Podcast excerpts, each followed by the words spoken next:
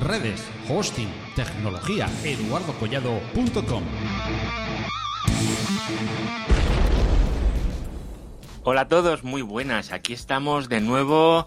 Linux Dash Matter. Muy buenas, Linux Dash Matter. Muy buenas, Eduardo. Qué orgullo estar aquí otra vez contigo. dándome esta tercera oportunidad y cumplir la trilogía. Yo creo que la oportunidad me la das tú a mí, pero hoy nos tenemos que dar la enhorabuena a los dos, ¿vale? Porque estamos a 30 grados, hace un calor de muerte y aquí estamos dándolo todo para que nuestros oyentes tengan algo que escuchar. Por supuesto. para mí lo primero son nuestros oyentes. Siempre, siempre, efectivamente. Entonces hoy tenemos un nuevo capítulo que se ha currado, Linux Dash Matter, las cosas como son, ¿vale? En la que nos va a estar contando unas cuantas cositas muy interesantes de cosas que parecen muy obvias, pero no lo son. no efectivamente, No lo son, ¿vale? Y, claro, como, y como lo hemos sufrido, y como lo hemos sufrido y nos ha pasado, claro. Eh, eh, entonces vamos a mencionarlo. Y, y bueno, con esto yo personalmente cierro una trilogía de cosas que quería, cuando te llamé Eduardo y hmm. te pedí que, quería participar en tu programa, te dije, quiero contar unas cosas que me pasan en el trabajo y que puedan ser útiles para los hmm. clientes. Y bueno, y, con este programa ya, digamos que cierro una trilogía de, de, inquietudes, o me podría contar más cosas, y digamos que tengo más cosas dentro de mí que para compartir con, con, los oyentes, pero ya el estilo será otro. Ya, digamos hmm. que con esto cierro mi, digamos, mi fase ITIL, eh, herramienta de tickets, eh, pues mm, toda esta, toda esta parafernalia que muchos de nuestros oyentes conocen. Claro. Y que, y que viven día a día. Y que la tenemos ahí todos los días. Si no es un tipo de herramienta, es otra. Y si no es justo este tipo de incidencia, o lo de la otra vez, lo del PSH, o lo de los discos. La forma, yo ahora que, que, me he cambiado de trabajo, ¿eh? Pues mm, anda, pues en donde he llegado, digo, anda, pues es que si en el fondo es todo lo mismo. Sí. Uno quería, hombre, la verdad es que me va a sentar muy bien porque necesitaba ya como nuevas, nuevos estímulos, nuevas inquietudes, pero en el fondo, cuando se trabaja con una herramienta de tickets, con SLAs, con P1, P2, tareas, cambios, en el fondo es siempre lo mismo. Entonces, digamos que con este, con este episodio ya, digamos, eh, ya cierro una trilogía y cuento cosas que quería compartir con la gente y ya para los siguientes, pues tocaré otros temas. Bueno. Muy interesantes. Pues si te parece bien... Pues fíjate, el, título que le, que le, pusimos es... Trata como un técnico senior estos cuatro sencillos emprendimientos en Linux. Y entonces, cuando nuestros oyentes escuchen el enunciado, van a decir, oye, esto es de qué, de qué van hoy, que me van a explicar a mí, me van a explicar a mí cómo se hace el out con un canuto. Pues, eh, pero bueno, pero digamos, quedaros a escuchar. Ya veréis que, como se dice en inglés, things are not as easy as they look like. Las mm. cosas no son tan fáciles como parecen en un principio. Así que, si te parece, Eduardo, vamos con el primer emprendimiento. Venga, pues vamos para allá. Em, el primero que nos plantea Linux Dash Matter es el cambio del nombre de una máquina. Por Dios, qué ridiculez en principio. Qué ridiculez, ¿no? Qué cosa más ridícula, ¿no? Mm. Sí. Pues nada, eh, todos sabemos que, bueno, que ya tenemos una pequeña trayectoria, Hmm. el cambio de nombre de una máquina en, los Linux antes del System D, del System. D eh, eh, se hacía de una manera. En Ubuntu concretamente, eh, creo recordar que era en el etc hostname, estaba el nombre de la máquina. Bueno, pues modificabas el nombre de, que estaba ahí dentro, de ese, fichero de texto, y también nos tocaba en el etc host, ahí había una serie de, ¿cómo se llama? La resolución donde pones, Donde pones los, los, nombres de las máquinas y las direcciones IP. Exactamente, exactamente. Hmm. Pero la máquina también se resuelve a sí misma ¿eh? a través del, del, 127XXX y eso también había que modificarlo, ¿vale? Hay que poner la, dirección IP 127, por ejemplo, 011, eso no hay que modificarlo. pero el nombre de la máquina sí hay que modificarlo, puesto que ya se va a llamar de otra manera. Y, lo hacíamos mm, mm, de forma muy sencilla. De hecho, es una de las cosas. Yo me acuerdo cuando yo di mi, primer curso de Linux, llevas cuatro o cinco días, pues una de las tareas que, manda hacer el, formador es: vamos a cambiar el nombre de la máquina hoy, sin problema. En CentOS, en CentOS, eh, el nombre de la máquina se cambia en un fichero que es en CentOS antes de systemd, ¿vale? En etc sysconfig network, ¿vale?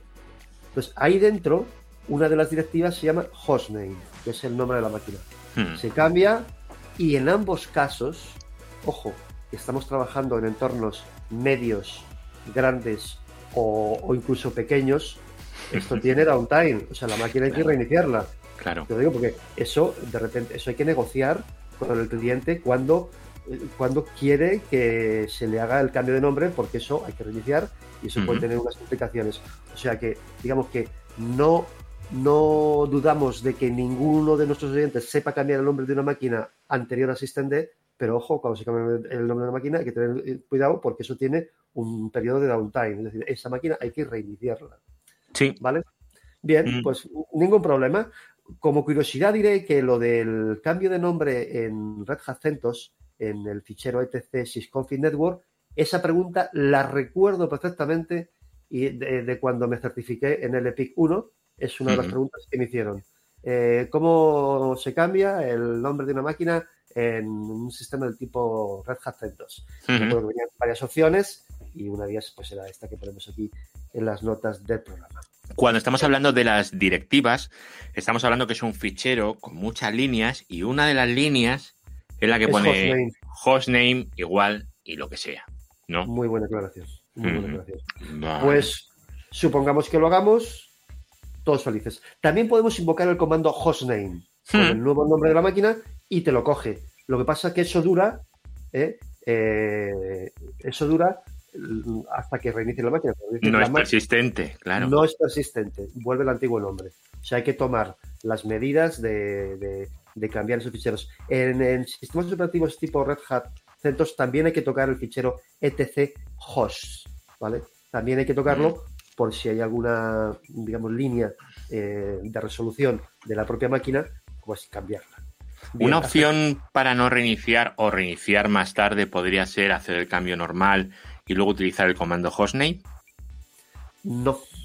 No tengo constancia de eso, Eduardo. No tengo hmm. constancia de eso. No, no, pregunto, la verdad es que no. yo siempre he reiniciado, pero.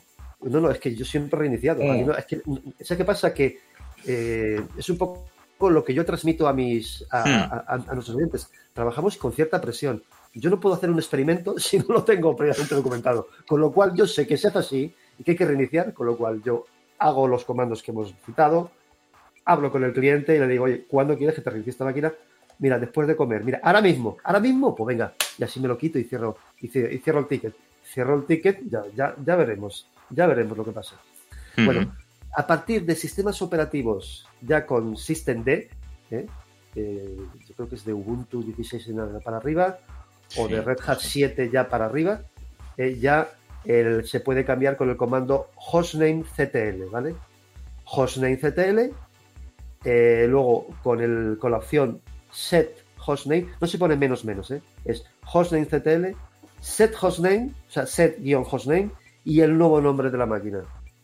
¿Vale? Damos un intro y aparentemente no ha pasado nada, pero en cuanto haces un logo off y haces un logón, ya ves el nuevo nombre y el nombre es efectivo y no requiere reinicio.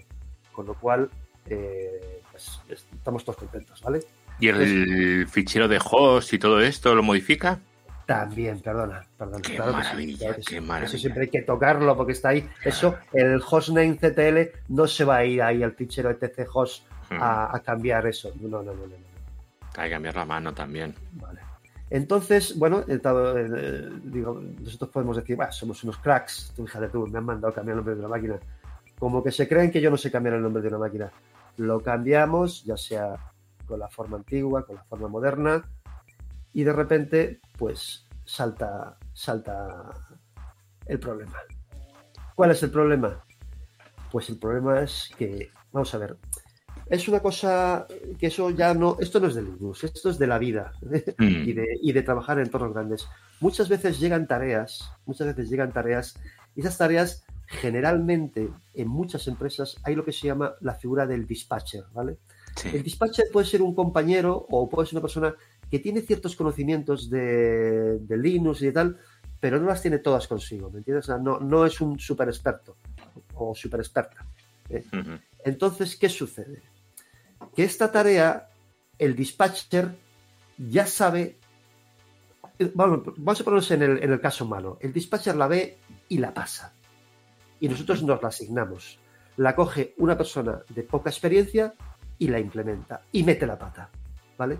Entonces, al dispatcher se le pasa, la coge una persona de más experiencia, ahora estamos haciendo esto, trata como un técnico senior estos cuatro secciones de entrenamientos y dice, no, la rechazo. ¿Por qué la rechazo? Porque en entornos medios grandes, y tú Eduardo que trabajas en hosting, cambiar el nombre de, una máquina tiene unas implicaciones tremendas. Mm. Entonces, esta, esta tarea, digamos, suponemos que ha llegado a, nuestro, a nuestra bolsa, ¿eh? pero es una tarea venenosa. ¿Por qué? Pues porque cambiar el nombre de una máquina tiene unas implicaciones. Primero, ¿cómo que cambiar el nombre de una máquina? O sea, ¿y, qué pasa con el DNS? ¿Eh? ¿Qué pasa con el, con el DNS? ¿Y qué pasa con la base de datos del Remedy o del ServiceNow que se llama CMDB? ¿Qué pasa con eso? ¿Qué mm. pasa con, eh, con, con, el software de monitoring y de backup que, cuya expectativa es encontrar el antiguo nombre y no luego el, no, el nuevo nombre que hemos puesto? ¿Entendéis? O sea, y aplicativos que tengas corriendo dentro. Y aplicativos, o sea, es que vete a saber cuáles son, que eso es otra. Exactamente, eso es tremendo. O sea, ya digo que cambiar el nombre de máquina como hemos hecho ahora sin querer es, tiene unas consecuencias tremendas. ¿Qué pasa? Que entonces luego el dispatcher pide disculpas. Ojo, el dispatcher no es una persona idiota, no se lo va a volver a jugar. ¿eh? ¿Me entiendes? Eh, no se lo va a volver a jugar. El, el, que ha entrado nuevo o, y es una persona con cierta solidez, pero mira, es que esto no se lo esperaba, ¿entiendes? De, mm. repente estábamos ondubilados todos. ¿eh?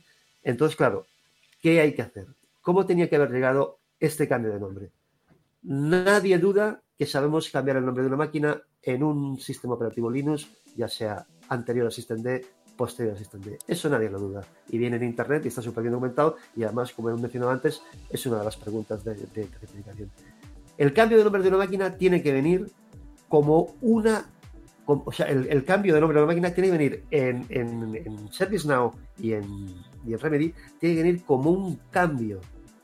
De tal manera que al departamento de Linux, a nosotros que tenemos derechos de, hacer esa tarea, nos llega como una subtarea dentro de un cambio. Y tú, cuando abres tu tarea, también ves el cambio. Y ves que por arriba están los cambios de DNS, cambios de CMDB, notificación al departamento de monitoring y de backup de, este cambio de nombre. Entonces digo, hmm. bueno, pues yo en mi capa hago lo mío, hago lo mío. Y entonces ya, esto ya es como se debe hacer. También tengo una cosa, en, mi anterior empresa, que he cambiado de, trabajo hace poco, en mi anterior empresa ni siquiera se podía hacer esto. ¿Sabes lo, ¿Sabes lo que hay que hacer? O sea, cuando tú creas una máquina nueva, es decir, se hace lo que se llama el provisioning de la máquina, ¿eh? Eh, el, provisioning, cuando la máquina ya la sacas a, digamos, a ser usada, por decirlo de, alguna manera, esa máquina, digamos, se la conectan como diferentes cables. Se la conecta el cable del DNS, ¿eh? que la sabe resolver. Se la conecta el cable del monitoring, a la cual tiene que, a la cual tiene que comunicar en qué estado está. Se la conecta el cable de backup, que va por ella y hace el backup de los file system que sean oportunos. Se la conecta al cable del ServiceNow vía CMDB y esa máquina vive, eh, está en las bases de datos de la CMDB. Entonces, en mi anterior empresa no había ningún cambio de nombre de máquina, o sea, no se podía cambiar el nombre de máquina. Así de sencillo. Entonces, pero cuando hacía falta cambiar el nombre de máquina, ¿qué se hacía? Pues se usaba una técnica que es lo que se llama una decomisión dummy. Es decir, tú la máquina eh, como las máquinas que ya acaban su ciclo, se las decomisiona. Pues a esta máquina se le hace una decomisión dummy, realmente no se la decomisiona, y se la vuelve a aprovisionar. Pero con lo cual, cuando se hace este, este proceso, se le conectan a ella todos esos cables que he comentado antes, eh, eh, que, que, la dan vida ante monitoring, ante backup, la CMDB. Se la eh, volvemos a dar de alta en los sistemas de gestión. al departamento de Linux sí que nos llega una tarea de cambio de nombre de máquina, pero nos llega de ese departamento. Me dice, oye, mira, cámbiame el nombre de esta máquina y devuélveme la tarea. O sea, ni siquiera yo hago la tarea. O sea, yo me la pasan, hago la tarea y me dice el departamento de, de, aprovisionamiento, por favor, cámbiame el nombre de esta máquina que estoy haciendo una decomisión dummy ¿eh? Y me devuelves la tarea. Yo cambio el nombre de la máquina, presento las evidencias y le devuelvo la tarea. Ni siquiera la cierro yo, ¿entendéis? Porque muchas veces esto es como en las películas. El carterista eh, principal nunca se queda la cartera, siempre se la pasa al, machaca. Por esto es igual. En, el caso anterior, quien se lleva la bronca es quien cierra la tarea. Tú has cerrado la tarea, tú te llevas la bronca. Entonces, eh, pues que, digamos, lo que quería transmitir era que mucho cuidado, que cambiar el nombre de una máquina en entornos medios grandes, incluso pequeños, es una tarea muy sospechosa a no ser que esté altamente justificada. Vale, eso provoca, ¿qué, ¿eso qué provoca? Provoca reuniones, una reunión por ese fallo, por esa descoordinación, provoca incluso hasta pequeñas discusiones que al final, gracias a Dios, como todos nos queremos, no pasa al final nada. Pero hablando con el cliente, de repente, hablando con el cliente, pero tú qué, qué, realmente quieres. Y te das cuenta, Eduardo, que lo único que hay, seguro que te ha pasado ti también, pero, pero como dice, alma de cántaro, si lo único que necesitas es un alias, déjate de cambio de nombre. No, no cambies nada. Pide un alias. Hay, gente que necesita resolver servidor punto lo que sea punto com. Dices que ahora quiero que sea servidor 4.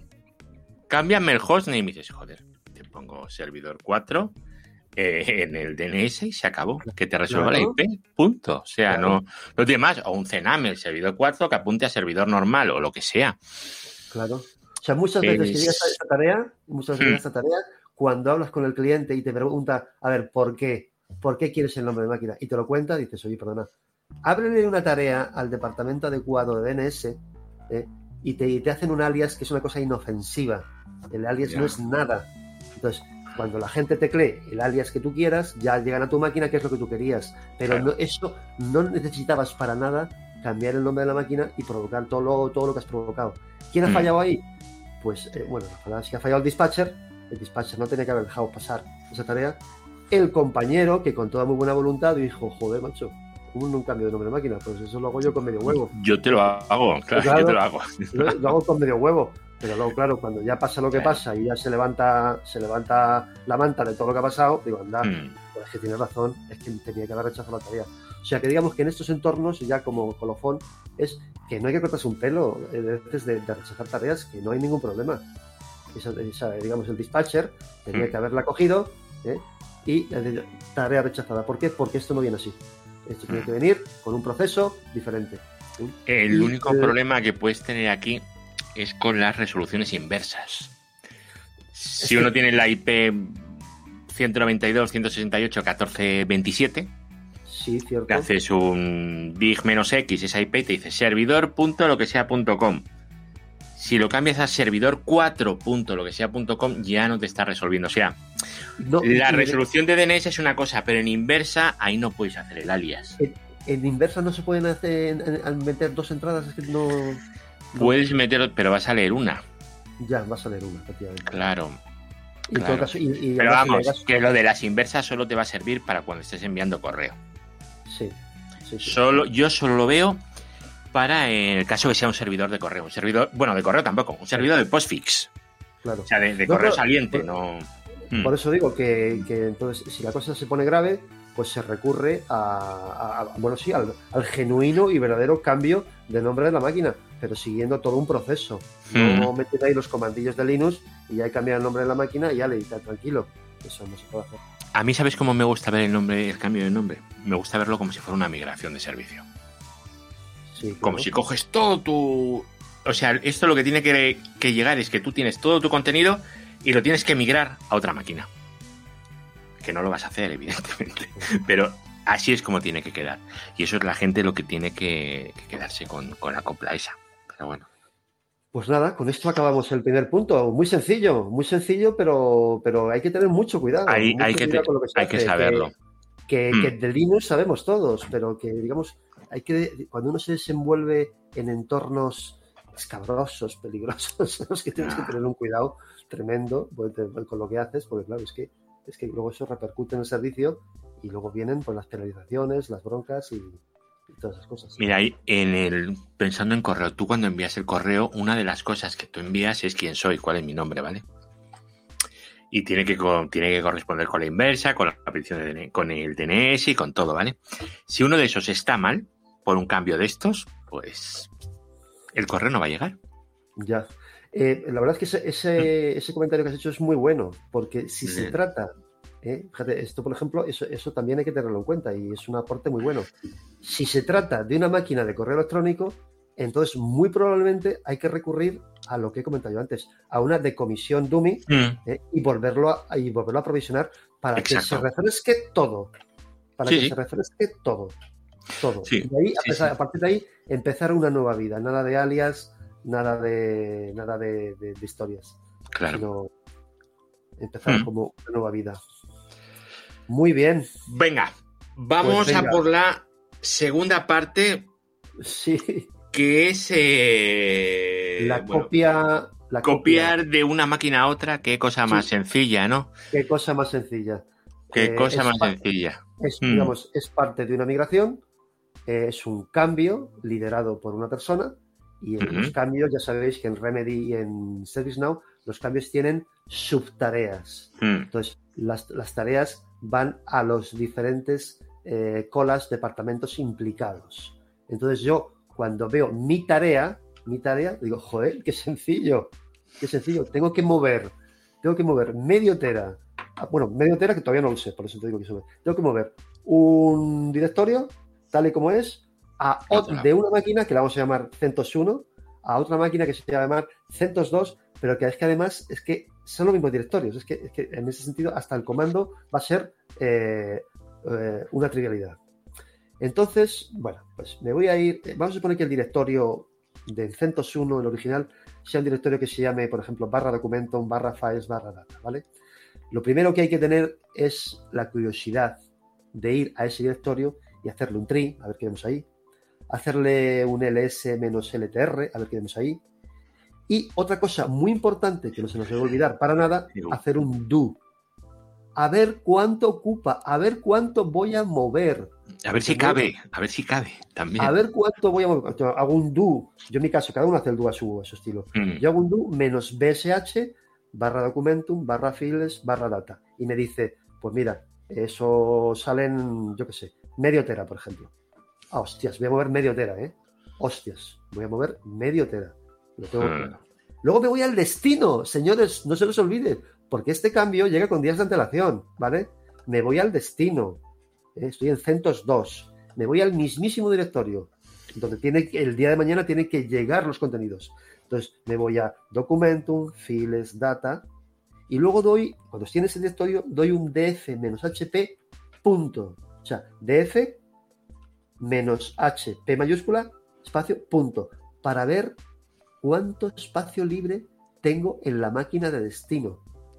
Te lo digo porque es que nos ha pasado a todos. Tú preparas el cambio y no se te ocurre mirar que en la máquina de destino no hay espacio suficiente. Entonces, ¿qué te llaman? ¿Qué te llaman? Pues te llaman de todo. Te llaman de todo. Y el jefe del cambio, mm, vamos, es que te dice que si tú te has pinchado, yo qué sé. Pero como se te ocurre, no, no, Entonces, ¿qué sucede? Que como te llega días antes, tú sabes días antes, ¿qué haces? Pues, ¿hay espacio suficiente? Sí. ¿No hay espacio suficiente? Pues recordad lo que hicimos en el episodio de File System llenos. Le pedimos eh, espacio a el departamento de storage almacenamiento. Eh, nos lo dan, nos, nos dan, crean una LUN, la LUN se anuncia, la descubrimos vía multipath y hacemos todo el proceso de LVM para eh, hacer una extensión del file system de destino para que tenga espacio suficiente para albergar lo que le va a llegar, que le va a llegar, pues, eso, por ejemplo, medio, medio tera. O sea, digamos que qué fácil es concebir que lo único que tienes que hacer es copiar de A a B cuando realmente hay que hacer unas indagaciones previas, ¿vale? Eh, y, no meter la pata el día de la actuación. el día de la actuación es como los días anteriores es el ensayo, pero cuando ya se sale al escenario, eh, no puede haber fallos y todo el mundo tiene que haber ensayado su parte. O sea, no vale decir, es que no me he dado cuenta, es que no había espacio en el destino y no, y, no, y no lo he mirado. Esto que estás contando ahora mismo, eso en hosting es el pan nuestro de cada día. Porque tienes que migrar, un cliente, viene un cliente nuevo que tiene su WordPress, no tiene por qué ser una cosa muy grande, un WordPress y lo tienes que copiar en otro sitio. Tienes que ver cuánto está consumiendo, que te quepa, y bueno, luego, luego, lo, luego lo contarás, me imagino, y comprobar que, realmente se haya copiado lo que se tiene que copiar. Sí, sí, sí. Porque a veces copias, vas a la web y la web no funciona. Y puedes tirar horas ahí, porque no funciona, lo he copiado, esto va perfecto. Bueno, luego, luego vemos un poco. Pero esto ya te digo, lo que tú dices de mirar en origen, mirar en destino, que quepa. Y, y ojo, ojo, también hay una cosa que es eh, que quepa en espacio y, eh, y a veces, depende de lo que sea, en, inodos, que no nunca se nos olviden los inodos. Porque a lo mejor tenemos tantos ficheros pequeñitos que, bueno, cuando hagamos el SCP vamos a ver que hay muchos em, ficheros pequeños porque se va a tirar días copiando, ¿vale? Pero podemos quedarnos sin inodos, ¿eh? Ojo, eso es delicado también. Efectivamente, efectivamente. efectivamente. Mm. Eh, y además vuelvo a decirte que es muy buen aporte porque generalmente yo en este caso solo, y en mi caso y profesionalmente, solo lo he enfocado en espacio, pero es que mm. cualquier medio tera, bueno, ya ahora, ahora veréis y, lo verán los oyentes en notas del programa, que salen muchos archivos. Mm. Entonces, yo me cercioro de que hay suficiente espacio en destino y efectivamente también tengo que tener en cuenta los sinodos. Entonces voy a hacer una cosa que, que pues una trivialidad, ¿no? Es decir, voy a hacer un SCP de un servidor a otro, pero ojo, voy a meter eh, una, novedad que es, voy a ejecutar scp menos pr, p de preserve y r de recursive, documentos, file, data, barra asterisco, espacio, centos 2, es decir, la máquina de destino, dos puntos, barra documento, files, data, para copiar de un directorio al mismo en la otra máquina, ¿vale? Pero voy a poner delante el comando time, que no hace nada, sencillamente me cronometra la operación. En absoluto estoy intentando decir que si con time muevo medio tera y me tarda una hora y cuarto, si luego muevo un tera me tarda dos horas y media. No, no. Pero me hago una idea, me, hago una idea porque este tipo de actuaciones son recurrentes. Es decir, esto que me están encargando, me lo van a encargar más veces. Entonces, todo lo que estoy diciendo es lo que nos pasó a cualquiera de nosotros la primera vez. La segunda vez somos perros viejos, ¿eh? Y no nos la juegan, ni nos equivocamos. Entonces, yo hago el, time, o sea, hago el, copiado normal, que lo van a ver los, oyentes en la nota de programa. En las notas. Un, SCP normal, lo que pasa es que pongo delante el comando time, más que nada para que cuando acabe yo diga, pues ya tarda una hora y media. Si tarda una hora y media, yo me lo apunto porque para mi, siguiente actuación, y si muevo aproximadamente la misma cantidad, ¿eh? A lo mejor me tarda aproximadamente lo mismo y eso no hay ninguna garantía porque depende del ancho de banda, depende de cómo esté servidor ese día. Pero vamos, me hago una idea. sí, pero tienes un punto de referencia. Si lleva siete horas es que algo va mal. Exactamente, exactamente. Mm. Entonces, eh, una vez que ya he hecho el, SCP, con lo cual empiezo a ver cómo, copia todo, bla, bla, bla, empiezan a pasar ahí miles de archivos, cómo, cómo, cómo se copian. Ojo, cuando acabo, cuando acaba la copia, hago un eco dólar se cierra interrogación lo cual significa, es otra pregunta de certificación, que significa que es el anterior comando se ha ejecutado correctamente. Ojo. errores. Esto sí, pero no. Ah. O sea, el anterior comando que es el SCP que he hecho, y donde he movido medio, he movido, no copiado medio tera, me dice que se ha ejecutado correctamente. Entonces, pero ese cero no necesariamente, ese cero que es bueno, no denota que no se haya podido corromper algún fichero y SCP no lo ha cazado. ¿Vale? Entonces, vale, yo lo copio ¿eh? y tengo la osadía ¿eh? de cerrar mi tarea. Son sábado una y cuarto, ¿eh?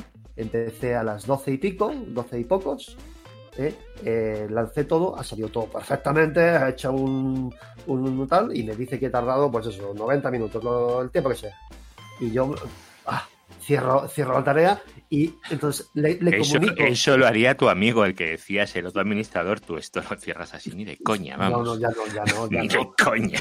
Ya, no, ya no. Ya no. Eh, entonces yo digo, cerré la tarea y me quedé tan a gusto. Le comunico al, líder del cambio que yo ya he acabado, me dice que muchísimas gracias y todos felices, ¿no? Claro, claro. yo, yo, siempre hago como la misma broma, ¿no? Eduardo, a las dos horas te suena el teléfono. a las dos horas te suena el teléfono. Oye, que la aplicación no arranca. ¿Por qué será? ¿Por qué será? Que, si se ha copiado todo bien. Ah, espera, espera un momentito. Aquí, yo veo el cambio y veo varias capas. Y, estáis, eh, ¿cómo se dice? Blaming, como se dice en inglés, culpando a la capa de Linux. Digo, mira, me estoy enfermando, ¿eh? Me estoy enfermando, pero no, en el fondo tiene razón, porque es la primera vez que me pasa esto y entonces hago lo siguiente. Venga, me pongo manos a la obra. Primera evidencia, ¿vale? Voy a hacer, voy a demostrarle a esa persona osada, ¿eh? que se ha dignado, bueno, que se indignado a llamarme y a dudar de mi copia, que lo he hecho bien, ¿vale? Entonces, venga, lo primero que, voy a hacer es me voy a ir a ambos directorios, en cada una de las máquinas, porque la copia ya se ha hecho, ¿eh? y voy a declarar el comando find barra documentum barra file barra data menos type f, es decir, búscame en todo, en, todo ese directorio brutal, todo lo que sean ficheros y luego desde tubería word o sea, wc menos l. Cuéntamelos. Hago lo mismo para directorios. Find, documentum, files data, menos type d, tubería word menos l. Y me sale tanto en origen como en destino que los ficheros que había en origen son 48.980 y en destino 48.980. Directorios en origen 42.620, directorios en destino 42.620. Primera evidencia, yo he copiado todo, ¿vale? Pero esto no... Sócrates nos diría ya, pero todavía no me has demostrado que, que la copia sea correcta. Así que vamos a ir, como se dice, acorralando, acorralando al, acorralando el tema. Ya sabemos que no es porque no se ha copiado algo, es decir, se ha copiado todo, se ha, copiado todo. Entonces ahora le voy a recordar a nuestros oyentes algo que hemos hecho todos y que tú haces, que es que cuando te descargas una ISO de una página, tú miras arriba el, checksum, ¿eh? que es ese chorizo, ¿cómo se llama? El mm. hash, ¿no? La, sí, el hash, la suma de comprobación esa que tienes. esa suma de comprobación, que es una cadena muy larga, y entonces tú te lo descargas y ejecutas el mismo comando. ¿eh? MD5 zoom y el fichero ISO. Y te tiene que dar la misma cadena. Si es la misma cadena, hay garantía de que es el mismo fichero. Por lo tanto, la descarga ha sido correcta. No vaya a ser que te descargues una imagen ISO, luego la pongas en el, en el almacén, en el, en el, en el vCenter, en la parte de almacenamiento, la pongas enferma y todo el mundo que la use usa una imagen enferma. ¿no? Eso, eso es obligatorio comprobar que lo que te descargas te lo vas a descargar correctamente. O sea, que todos sabemos, esto lo hemos hecho todos, comprobar el, MD5 Zoom, o sea, el checksum de la, del, fichero. Entonces, lo que hago es un comando también que tarda un huevo, porque son muchos, muchos ficheros, pero no queda más remedio. Eso por culparme o por dudar. Entonces pongo un find menos type. Eso que pongo ahí de not name checklist origen.chk es para que no me haga el checksum del propio archivo que va a llevar todos los checksum de todos los archivos, ¿me, entiendes?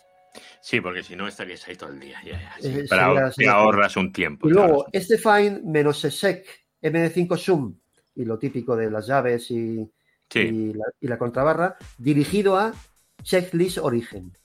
Me voy al destino y ejecuto el mismo comando. Es decir, me va a hacer un listado de todos los archivos con su checksum. Así de sencillo. ¿Vale? O sea, voy a tener, aunque sean 48.980 eh, líneas, me da igual con sus 48.980 checksums de cada archivo. ¿Vale? Claro, consultar eso es inviable. Pero la gente que conoce el aplicativo, si tiene sospecha de que X o Y archivos están corruptos, los pueden buscar en origen y en destino y ver que el checksum es correcto y por lo tanto ya digamos, descartar que esa sea la causa. Se han copiado correctamente, puesto que nos han llamado con la duda de si se había copiado correctamente o no correctamente. ¿Vale? Con esto lo que tengo es información. Todavía no he Sócrates me diría que todavía no le he demostrado eh, que, los eh, directorios son idénticos en origen y en destino. ¿Vale? Entonces ahora me voy ya a la... lo primero es información. tantos archivos en origen, tantos archivos en destino, tantos directorios en origen, tantos eh, directorios en destino. Checksum de todos, de absolutamente todos los archivos de origen, checksum de absolutamente todos los archivos en el destino. Podemos coger randomly 20, por ejemplo, y ver que muy probablemente el checksum va a coincidir y que por lo tanto, si el checksum es el mismo, el fichero es el mismo y no se ha corrompido. Lo que pasa es que es inviable hacer 48.980 comprobaciones. Lo que sí le envío esa información al cliente es por si sospecha de algún grupo de ficheros que lo mire en origen y en destino. Y ahora ya viene el, digamos, la evidencia número C, que es la prueba irrefutable. ¿Vale? ¿Qué voy a hacer? Programa tuyo, el 217. ¿eh? El 217, que es el de. No me lo sé yo. SSH, el, digamos, el capturar un fichero, digamos, montar. Montar un, sistema de ficheros por SSH. Por SSH, ¿me entiendes? Entonces, mm. eh, ahí, veis lo que hago es hago un update rápidamente eh, para traerme las últimas versiones, tener disponibles las últimas versiones y me instaló las, el, el, SSHFS, ¿vale? El SSHFS. Esto me imagino que... lo haces por, por no bajarte el fichero de los checksums porque podría corromperse de camino. Claro, claro, claro. Entonces, de esta forma, lo dejo donde está y como yo no me lo he bajado, no se puede corromper. Esto es cogérsela con papel de fumar, ¿eh? Sí, sí, eso ya, esto ya, yo esto no lo hago, ¿eh? Pero escúchame, después de esta llamada estamos todos histéricos. Con lo ya, ya, claro, sí, en ese caso sí. Pero, ¿Qué voy a hacer? Vamos a ver. En, en, el, en el, en el mm, servidor de origen, los contenidos están en barra documentum, barra files, barra data y en el de destino están en barra documentum, barra files, barra data. Pero voy a montar el directorio de destino, documentum, files, data, lo voy a montar en el MNT del servidor CentOS1, en el primero. Con lo cual voy a tener, por un lado, el, directorio original, todos los contenidos originales, y he montado el destino. Y ahora recurro a un comando, que, que cuántas veces no lo hemos usado, el comando diff para ver en qué se diferencia un archivo de otro, ¿vale? Pero empleado de esta manera que vamos a ver, lo que hace es, si yo, si yo tecleo, bueno, ya, tenemos montado todo en MNT, ¿vale? En el en CentOS 1. Es decir, MNT para abajo ¿eh? es Documentum Files Data en el servidor 2. Y entonces lo que hago es decir, diff menos R, recursive, menos Q, query, ¿eh? Menos menos no dejar eso es que no siga los eh, links simbólicos. Que ahora mismo no nos interesaría eso, porque a lo mejor estos links simbólicos están hasta fuera de este árbol. Y luego, barra documentum, barra files, barra data, será, digamos, el primer directorio, que es el, en el que estoy, en el y luego barra, o sea, espacio blanco, MNT, que es donde has montado el otro. Exactamente. Si no dice nada, en este caso, eh, si, si hay silencio administrativo, si el comando diff no dice nada, es que esos dos directorios son idénticos. Ahí Sócrates da el visto bueno. Ahí Sócrates da el visto bueno y le tapo la boca. ¿eh? Mm. Yo luego he probado, os lo digo porque esto lo he probado, me, he molestado en corromper, no más que corromper, meter una línea más en un fichero en el destino o en el origen y te lo canta. Te dice, Eh, ese archivo en el, en el 1 eh, difiere del otro archivo en el 2 y te lo canta, pero así. O metes un archivo ahí extra y te dice, ese archivo no, está en el 1 o viceversa. Es decir, el comando diff-rq nos, ya nos dice, nos demuestra de forma irrefutable que esos dos directorios son iguales. ¿Vale? Hmm. Con lo cual yo le envío estas evidencias, las recopilo, ¿eh? y no solo esto, sino que, vamos a ver, ya no es eh, dentro de la broma de que, por supuesto, que en, el, trayecto se ha podido corromper algún fichero. Entonces, el diff me lo canta, y si el diff me lo canta, justo hago un retry en ese fichero. Pero yo le envío todas estas evidencias al cliente y le digo, mira, tu aplicación, ¿eh? tu, eh, tu aplicación Documentum no arrancará por la razón que sea, pero no porque la capa de Linux haya copiado mal los mm. contenidos. Y lo convierto en un procedimiento estándar. Es decir, ya eh, cuando le llegue a un compañero, eso ya se, escribe, se sube a un repositorio común de información. Cuando a un compañero le llegue una migración de documento en el cual su, su cometido es copiar una masiva cantidad de datos de un directorio a otro y demostrar que se ha copiado bien porque es un entorno crítico, pues opera así. ¿Entiendes? Y ya está. Luego hay otra segunda manera también de hacerlo. Es decir, algún, algún oyente habrá dicho, bueno, pues yo usaría RSync. Pues haces muy bien usar RSync. De hecho, yo también uso RSync a veces. Entonces, RSync no me voy a extender mucho. RSync tiene una opción que es menos menos log file. Me mm. interesa esa opción. Porque esa opción también se la voy a aportar al cliente. En esa, opción va file por file y te dice lo he copiado, lo he copiado, lo he copiado, lo he copiado, lo he copiado. Con lo cual, si no aparece alguno, ahí en ese log file es que pues algo habrá pasado, que no se ha copiado. Digamos que tienes un log de todos los files que se han copiado. Y eso también puede ser una prueba para el cliente. Y luego, lo más importante, Eduardo, el RSync es un poco una herramienta, vamos a llamar, de desobediencia. Te voy a decir por qué, esto suena un poco, La desobediencia es la siguiente. Digamos, cuando ellos el sábado paran la aplicación y tú lanzas el SCP, ¿vale? copias todo, ¿vale? Pero yo el día antes lo hago con RSync y me callo la boca. Y lo hago con el destino. Y en vez de tirarte tres horas, te tiras cinco minutos. Y al día siguiente, eh, eh, cuando ya han parado la aplicación, solo copia el delta, lo que ha cambiado. Con lo cual, si voy a mover medio tera, a lo mejor imagínate que de, de medio tera 40 gigas han cambiado, vale, estupendo, pues copio 40 gigas, pero el resto ¿eh? hasta 460 gigas, ya lo copié el día antes haciendo trampa. ¿Eh? Porque mm. Resin dice, oye, si es lo mismo, no te copio. Si es lo mismo, no te copio. Ah, este, este ha cambiado, te copio. ¿Me entiendes? Eso es muy típico. Eh, también te puede echar la bronca, porque si, alguien mira y ve un proceso de Resin con esa copia, dice, oye, tío, me estás penalizando la máquina y te voy a mandar a donde sea. Pero no, eso nunca nos ha pasado. ¿eh? Yo, siempre, siempre para migraciones, siempre, siempre que puedo instalar el RSync en el, en el otro extremo o que esté instalado, utilizo RSync. Siempre. RSync, claro, claro. Siempre, SCP te lo copia todo, todo y todo. todo. te, pueden morir. Pero el, el, pero el R... El RSync. Que en este caso, como tienen que parar la aplicación, como tienen que parar la aplicación entonces, claro, muchos ficheros ya quedarán en su estado en el que tienen que estar. Esos son los que realmente se van a copiar. Pero si tú, digamos, haces esa pequeña trampa antes, pues mira, te ahorras esa. Eh, cuando, cuando te crees, cuando pones el comando time antes del rsync, pues notarás, y dices, oye, tarda mucho menos, claro. Es que efectivamente, ayer lo hice con la aplicación abierta.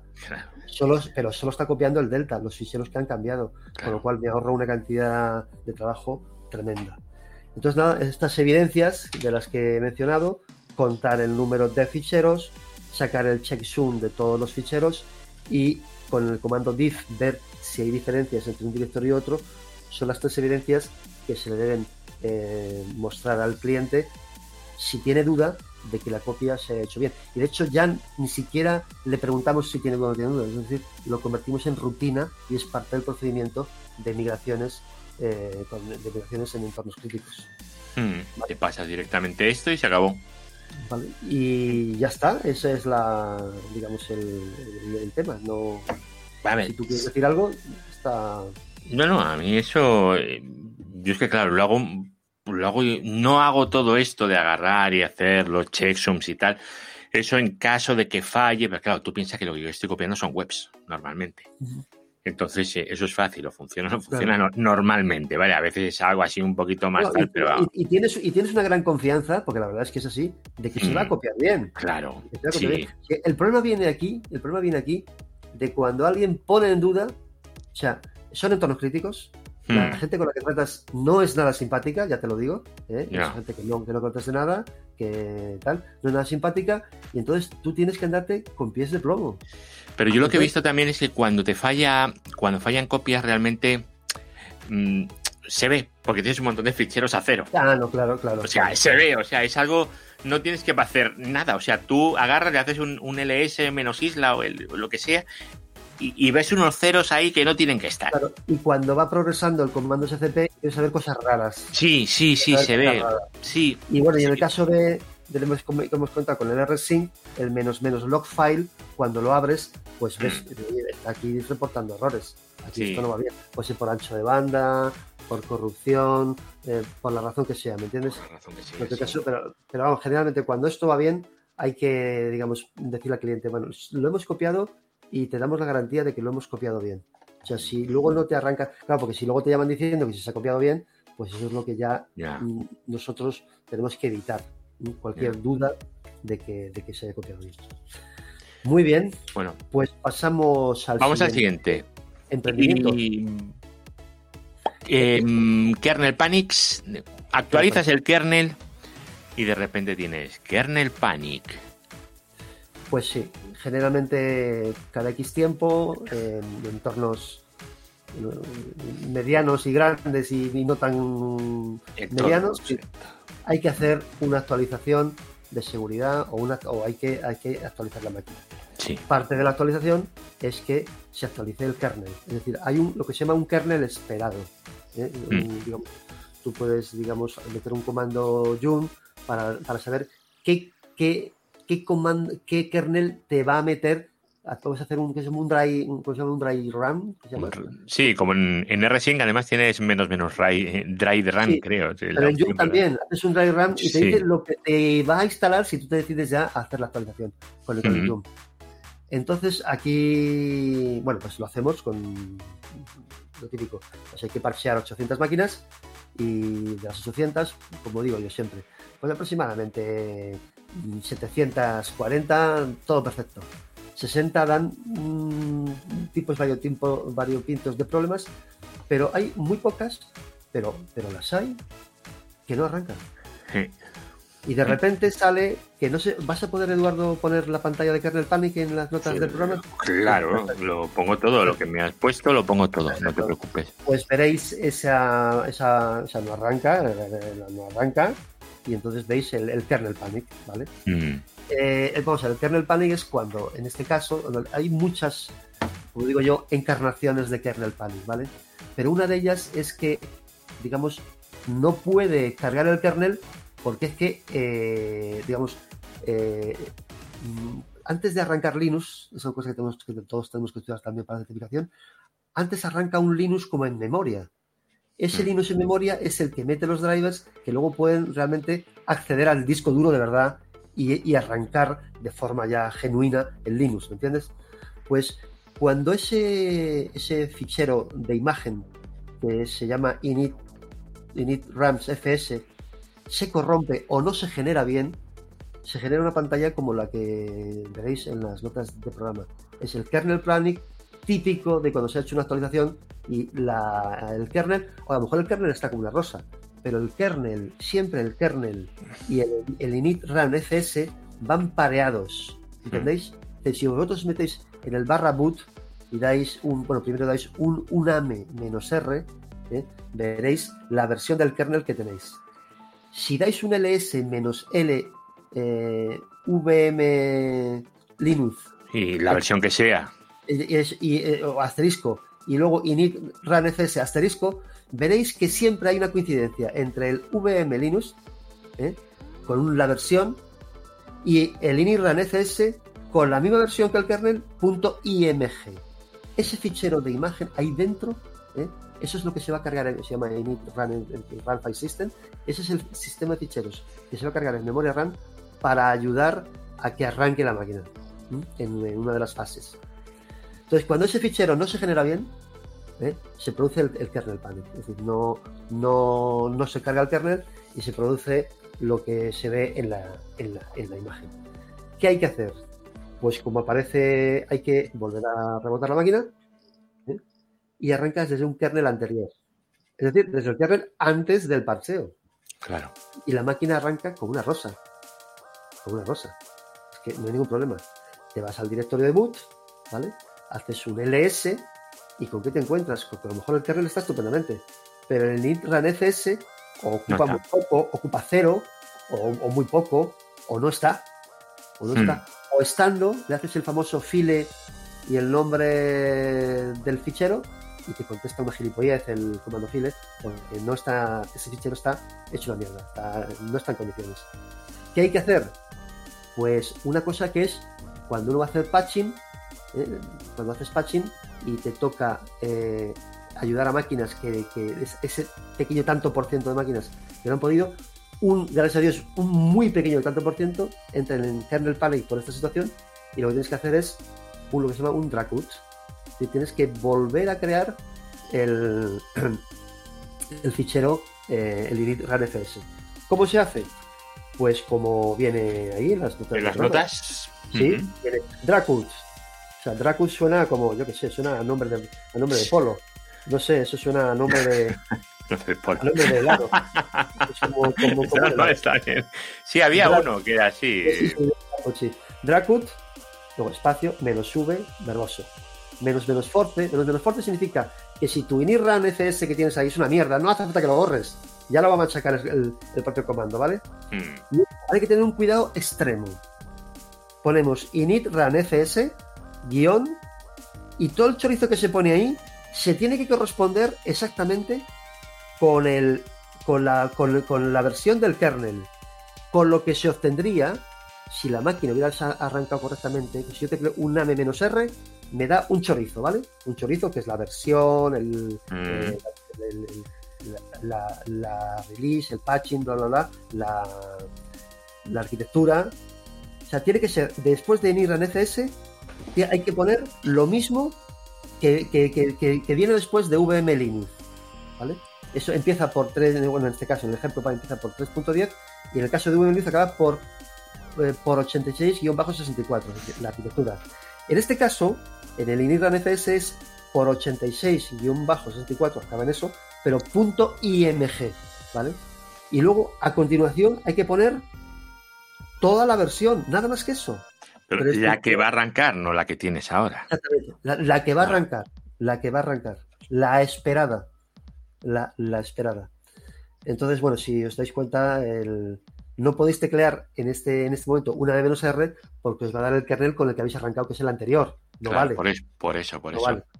Entonces, lo que hacéis es con esto, ya veréis que ahí pasan un montón de cosas, uff, empiezan a pasar ahí un montón de cosas, y se genera el fichero init.runfs tal y como lo hemos puesto en el, en el comando. ¿Qué se hace? Pues eh, vemos que existe, lo, tentador es rebotar la máquina y casi con toda seguridad la máquina va a arrancar porque en este caso, dentro de las diferentes encarnaciones que tiene el kernel Panic, que cada una tiene su, su tratamiento, en este caso el tratamiento es un Dracut, y volver a generar ese fichero init.runfs con Dracut. ¿Vale? Y bueno, pues esto es una. Yo os, animo a que lo borréis, ¿eh? a que lo borréis y lo vais a generar, pero vamos, con dos narices. Que es que no hay ningún problema. Yo, yo lo he hecho muchas mm. veces para ensayos y tal, y lo genera perfectamente. Y es un truquito muy bueno. ¿eh? Antes de generarlo, poner los cinco sentidos, o si es una máquina virtual, hacer un, hacer un snapshot antes, más que nada, pues si. No se os debería complicar en absoluto. Y cuando, si el día de mañana intervenís en un patching, ¿eh? en un patching masivo de máquinas Red Hat. ¿eh? Eh, alguna va a tener este, esta, pantalla y si, el tratamiento es volviendo a crear el, hmm. fichero initran FS con, el, con, el, con la versión del kernel esperada, versión, que es versión y luego arquitectura esperada. Que mucha gente cuando ve un kernel panic lo primero que hace es buscar el CD y decir voy a reinstalar. No, no, por Dios, no. Por Dios, hay que tener un poquito. Antes de eso hay que, hay, que, echarle un poquito de más valor. Hay que, hay que gastar balas antes de hacer eso. Y Eduardo, yo con esto ya te voy a decir una última cosa que nos ha pasado, que es la siguiente. Vamos a ver. Esto es como todo el mundo le ha pasado, pero nadie lo quiere confesar, ¿no? Esas cosas que. A ver, sorpréndeme. sorpréndeme. Pues eh, eh, vamos a ver, en mi empresa ya nos habían dado unas cuantas charlas sobre el tema de las contraseñas, la seguridad. O sea, cada vez que es tiempo nos llaman. Lo que pasa es que el otro día recibimos una llamada que ya no era una charla, sino ya era una instrucción o una orden, por decirlo de alguna manera. Queda terminantemente prohibido, digan hasta un plazo, en ficheros de texto, ¿eh? agrupar usuario y contraseña para acceder a los servicios. Es decir, eso que tenemos todos o que hemos tenido todos, es decir, me voy a la máquina, mira, me voy a la máquina de al, satélite, Y entonces hago un cat passwords. Y ahí están, ¿no? Mm, no me acuerdo de la URL del satélite, no hay ningún problema. Copiar y pegar. Y ahora, ya me está pidiendo la contraseña. Copiar y pegar, claro. fichero de texto, pego, entro, hago lo que tengo que hacer, ¿eh? hago lo que tengo que hacer en el satélite y luego me salgo y tan tranquilo. Prohibido. Es más, nos han dicho, ojo, nos va a llamar el, auditor, estamos todos en casa, ¿vale? Pues supongo que muchos de nuestros compañeros, de nuestros oyentes están en casa, estamos todos en casa. Mm. Me va a llamar el auditor. El auditor viene con un guion. Me va a decir, conéctate a tal cual, tal. O sea, se va a entrar a fondo, ¿eh? Entonces, le tengo que demostrar que todas las contraseñas las saco de un gestor de contraseñas y que ninguna contraseña es visible. Es visible. Claro. Eh, y, luego otra cosa, que, nos han dicho cómo tenemos que preparar la auditoría. nos van a preguntar también que dónde está, dónde voy a guardar el fichero maestro de contraseñas que hay que contestar que en mi, en mi, en mi, caso, en mi Google Drive privado. ¿Entiendes? Con lo cual, si me roban el portátil, ¿eh? no van a poder eh, hacer nada y yo con ese fichero maestro de contraseñas, en la nueva instalación de KeePass o del programa Gameplay, pues las tengo todas otra vez, pues están, realmente viven ahí, a cambio de que yo meta la contraseña maestra para poder eh, trabajar. Entonces, Eduardo, si quieres nos cuentas tu, tu, visión de esto. Hombre, a ver, em, yo creo que la contraseña más segura es no usar contraseñas, siempre que se pueda, ¿vale? Pero eso no siempre es posible, porque no, no puedes hacer un SSH a todo. Y, por ejemplo, antes hemos dicho hacer un diff de una máquina a otra y eh, montando en MNT por SSHFS, por ejemplo, ¿no? Lo suyo es entrar con SSH menos A mayúscula, root, a lo que sea, para que tu llave pase y tu llave luego la puedas pasar para hacer un SSH a la segunda máquina. Eso sería la forma idílica, maravillosa de trabajar. Pero no siempre se puede trabajar así, ¿verdad? Entonces, pues tenemos que tener passwords, ¿vale? Por suerte o por desgracia. Gestores de passwords, hay mogollón, muchísimos, muchísimos, ¿vale? Entonces, todo depende un poco de cómo lo queramos eh, enfocar. Si habláis con alguna empresa que trabaje en todo con Max y tal, desde hace mucho tiempo, em, estas suelen trabajar con una aplicación que se llama OnePassword, que hace relativamente poco, si no recuerdo mal, que ya se puede utilizar en Linux. ¿Vale? Está muy bien. La aplicación está estupenda. Lo único que tu password, vete a saber dónde está, ¿vale? La tienen ellos en algún sitio. Yo no sé eso si a tu auditor le iba a hacer mucha gracia o no. Pero bueno, está por ahí. Y bueno, y son servicios que pues que tienen un coste, ¿vale? Los he, los he apuntado aquí porque por curiosidad, para que la gente lo sepa, ¿vale? La personal son 36 dólares al año y la de la familia son 70 dólares al año. Si lo vas a usar para trabajar son 95 dólares por persona.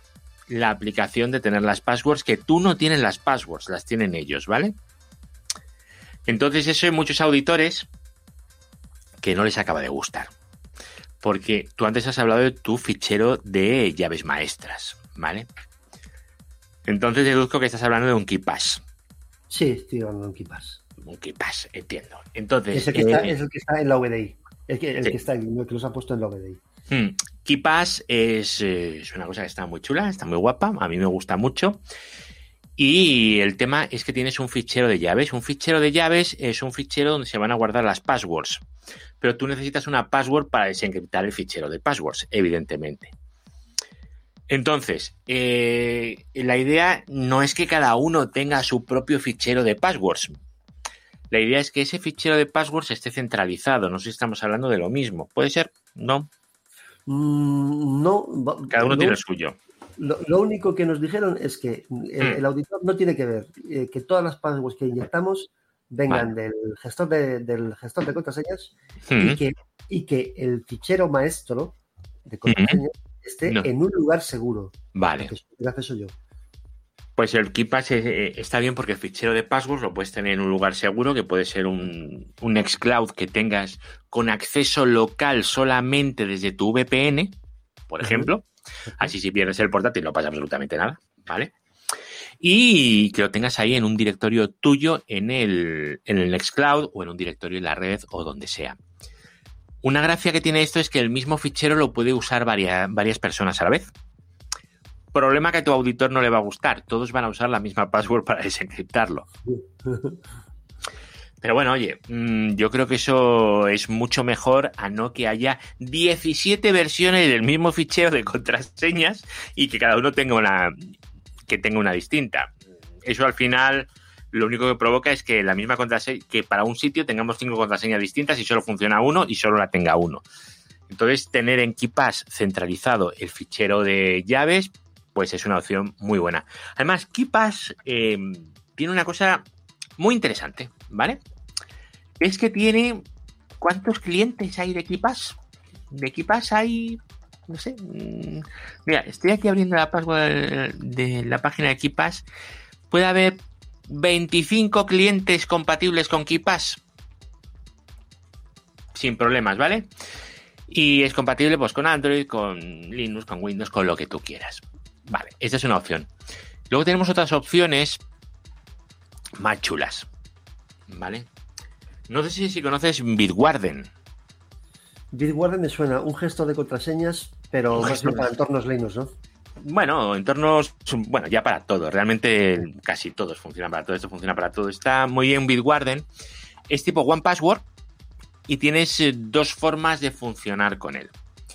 Una es como One Password, que es que las contraseñas las tienen ellos. Pero claro, Bitwarden es una, es una herramienta open source.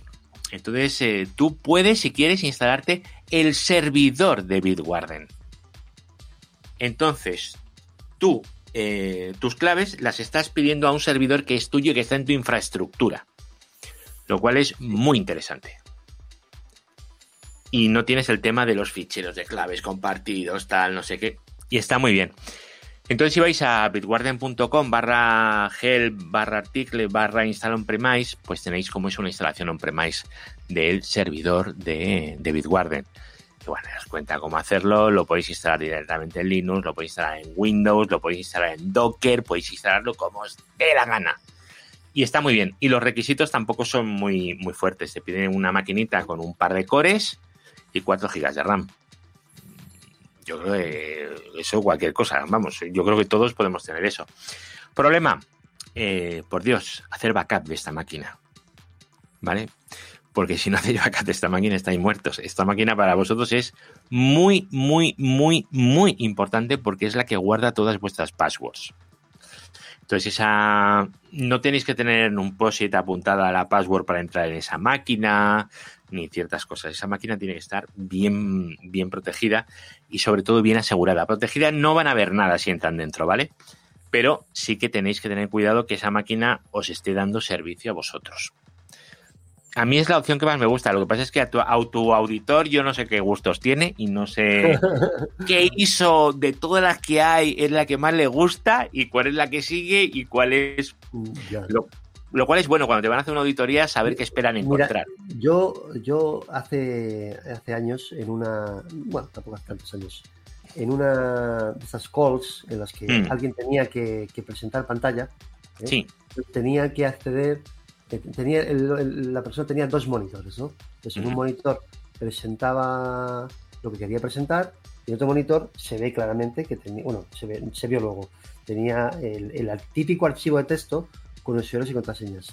Entonces, en, lo que, claro, se empezó a liar, porque eh, a nivel técnico se empezó a liar, entonces hubo un momento en el que arrastró, en el que arrastró eh, el, el, el Notepad++, donde tenía todas las contraseñas muy bien organizadas, así y tal, todo muy, bien. ordenado el hombre, ¿no? un momento arrastrado. Ponle que visualmente fueron, yo qué sé, cinco fotogramas. Pero Para un print screen es suficiente, ¿eh? No, no, pero es que todo eso se grababa. Ah, encima. Todo eso se grababa y luego se enviaba la grabación. Con lo cual, te vas a la grabación, te vas al minuto tal, y si es que fue un momentito, si es que además es que el chico lo hizo eh, que, porque, porque es que quería como coordinarse y tal. me acuerdo que fue una conferencia estupenda y tal, pero oye, dio el cante. Dio el cante. Hmm. Dio el cante. Dio el cante. Y a mí me ha pasado también que muchas veces estoy dando a compartir pantalla, ¿eh? comparto una pantalla Pero ojo, mi fichero de contraseña está abajo y ya tengo yo cuidado de que no me pase lo mismo.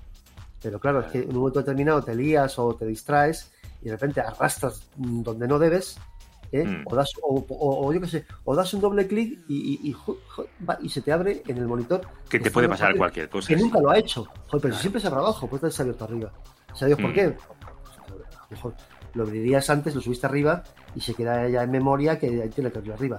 O sea que realmente estoy de acuerdo en que es muy poco profesional mantener toda esa información en un fichero de texto. Y... y luego para las contraseñas, además es interesantísimo generar contraseñas aleatorias por cada cosa que necesites. Porque si usas un gesto de contraseña, pero todas son iguales, mira, en serio, tírate la vía del tren, ¿no? o sea, no. Ah, bueno, en cualquier caso, Eduardo, yo tengo ya todo preparado, ¿eh? lo tengo todo preparadito, estoy esperando la llamada del auditor. ¿eh? Cuando quiera, donde quiera. bueno, no sé. Y luego además contaros que hay que no todo se es eh, OnePassword o Bitwarden o, o KeePass y las 200.000 versiones de KeePass que hay Luego está el Mickey, el Enpass, el este, el Pass, tenéis lo que queráis. Sea, realmente hacéis una búsqueda en vuestro navegador favorito, en vuestro buscador favorito, y vais a encontrar toneladas, toneladas. Que los queréis por consola, también. Pero a mí me gustan más de estos que van con todo integradito. Porque además de entrar por consola, sueles entrar con el navegador y hacer cositas con. Y entonces, pues es más cómodo. Y por consola, pues bueno, todo lo que podáis hacer por SSH u otro tipo de autenticaciones centralizadas, muchísimo mejor, siempre. Yo creo que así de. Bueno, gestores de contraseñas tampoco creo que haya que, que volverse loco aquí a contar mucho más. No, sencillamente mm. yo creo que lo que quería transmitir es lo mm. que me ha pasado y lo que es que ya, digamos que esas charlas en las que nos recomendaban se ha convertido en que pasemos a la acción, Que, hmm. ya, que, es muy bonito, que te den una charla, que tal, pero que esta vez nos están diciendo, hoy por favor, eh, migrarlo todo ya a un gestor de contraseñas y va a haber una persona que va a comprobar a ver si, si, si lo habéis hecho y lo habéis hecho bien. Claro. Así que nos estamos. Bueno, muy bien. Pues, pues eh, un placer, como siempre. Con esto completamos el cuarto emprendimiento y un placer, como siempre, grabar contigo, Eduardo. Ya para otoño, a ver qué, nuevos temas traemos. Vamos a ver, vamos a ver qué traemos, porque ahora viene el, veranito salvaje este. Sí. Y bueno, yo, yo alguno grabaré. Tú sabes que yo a veces yo no. Sí, te, animas. Yo, de vez en cuando me voy animando. Y nada, pues muchísimas gracias como siempre. Y muchísimas gracias a ti y muchísimas gracias a nuestros oyentes. Yo creo que los oyentes se lo van a pasar pipa con, con lo que se está contando hoy. Así que nada, muchísimas gracias Linux. Venga, que estés bien. Un abrazo.